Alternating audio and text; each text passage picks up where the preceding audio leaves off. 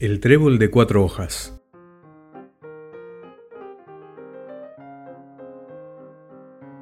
Amalia era una niña mimada por su padre que vivía en las lejanas regiones de la Patagonia, en donde su familia era poseedora de grandes extensiones de tierra en donde pululaban grandes rebaños de ovejas.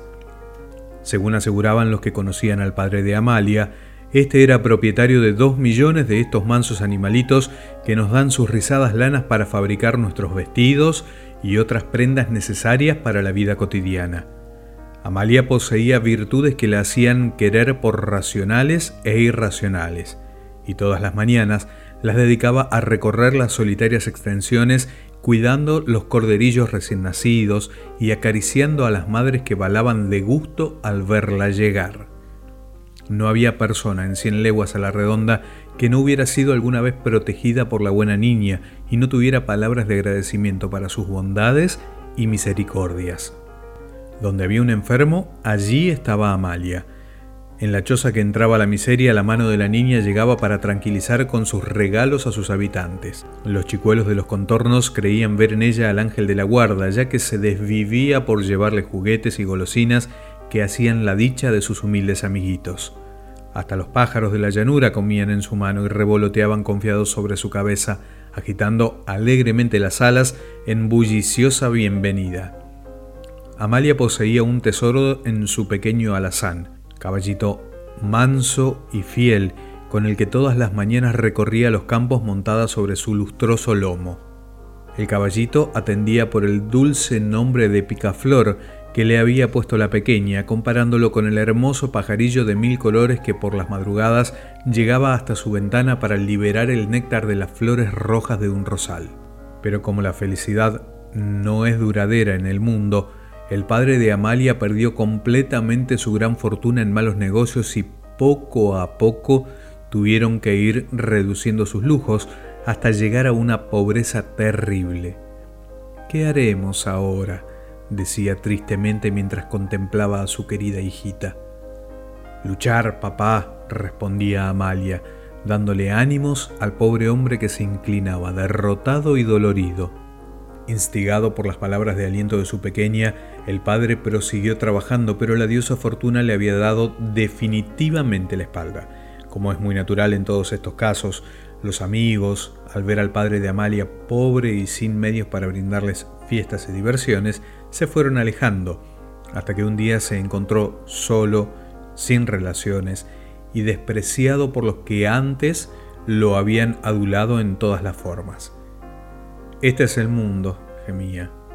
El desagradecimiento impera en casi todas las almas, y bien pronto se olvidan de los favores recibidos. No obstante su gran pobreza, el buen padre conservó unas leguas de tierra yerma en el lejano territorio de Chubut, las que no había podido convertir en dinero por no encontrar comprador para tan áridas propiedades. Efectivamente, los campos eran arenales sin vegetación y completamente estériles, en los que solo moraban los huemules y algunos indios patagones, pobres y hambrientos. Amalia, por todas estas desgracias, estaba muy triste y lloraba en silencio tal desastre junto al pequeño picaflor del que no se separaría por nada del mundo. El buen animalito, como dándose cuenta de la pesadumbre que embargaba a la niña, se acercaba a ella y la acariciaba amorosamente con su belfo tibio y tembloroso. Una sombría tarde, el padre resolvió irse a vivir a aquellos campos solitarios del Chubut, ya que era el único lugar que le brindaba algún sosiego y sin pensar más se encaminó la familia hacia las lejanas regiones. Por supuesto, Amalia llevó consigo a su fiel picaflor en el que iba montada para no cansarse de tan fatigoso viaje. En esas tierras levantaron su humilde hogar y continuaron luchando por la vida en la esperanza de que aquellas arenas respondieran con hermosos frutos a los deseos del buen hombre, pero bien pronto una nueva desilusión los entristeció más. Todo aquel campo era un lugar maldito, donde solo imperaba el constante viento que quemaba las carnes y la dorada arena que cegaba los ojos. El dolor y la desesperación llegaron con su corte de lágrimas y de quejas. Amalia sollozaba al ver la pálida cara de su buen papá y rogaba a Dios noche tras noche para que los ayudara en tan difícil situación. Una mañana en que la bondadosa niña recorría los áridos lugares montada en su fiel picaflor, contempló algo inesperado que la llenó de asombro. Ante ella, cortándole el camino, había surgido de la tierra una divina figura de niño, alto y de ojos celestes, que la miró sonriendo. ¿Quién eres? preguntó Amalia sin temores. Soy tu ángel de la guarda, le respondió el hermoso aparecido. Mi ángel de la guarda. Sí, has de saber, linda Amalia, que todos los niños buenos que existen en el mundo tienen un ángel invisible que los cuida y los libra de todo mal. ¿Y tú eres el mío? insistió la niña alegremente. Lo has adivinado. Soy tu ángel tutelar que al verte llorosa y triste, viene a ayudarte para que la risa vuelva a tu rosado rostro. ¿Qué es lo que quieres? Que ayudes a mi papá, dijo Amalia pausadamente. Hace mucho que trabaja y siempre le va mal. Él no merece tanta desgracia y quiero que vuelva a ser rico para que yo pueda ayudar a los necesitados como lo hacía antes. Si ese es tu deseo, tu padre volverá a ser millonario, respondió el ángel. Tu bondad y tu maravilloso comportamiento para con los menesterosos te hacen acreedora a que los seres que nos rigen te ayuden. Buena Amalia.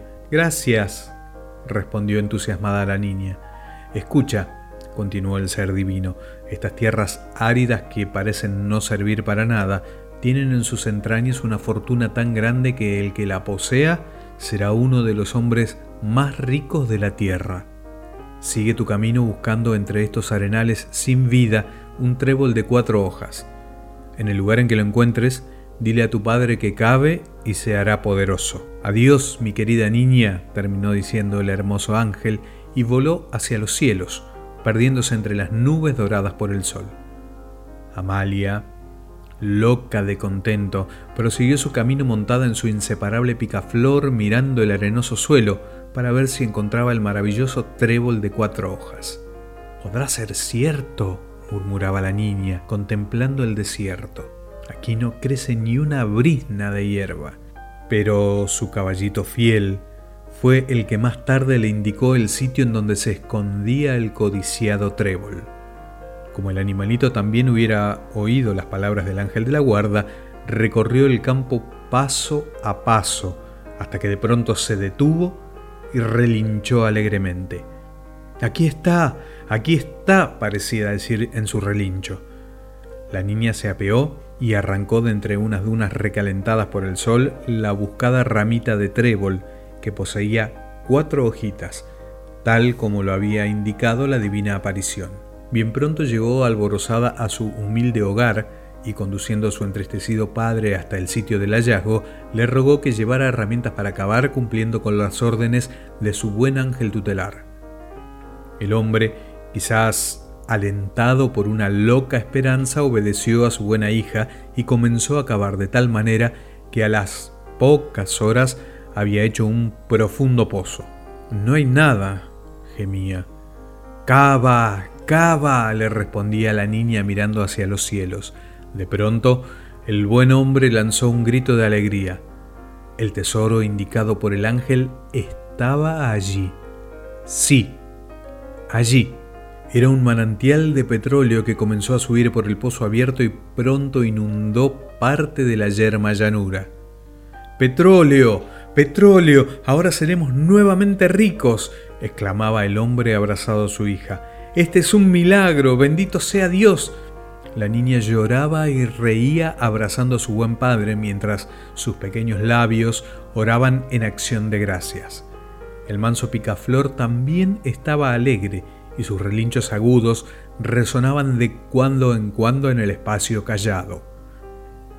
Como es natural, poco después comenzó la explotación de tanta riqueza y la familia volvió a ser millonaria, pudiendo desde entonces la buena Amalia proseguir sus anhelos de bien, recorriendo en su fiel caballito todas las viviendas de la comarca, llevando en sus bolsillos oro y en sus ojos alegría para el bienestar de los desvalidos y los desgraciados.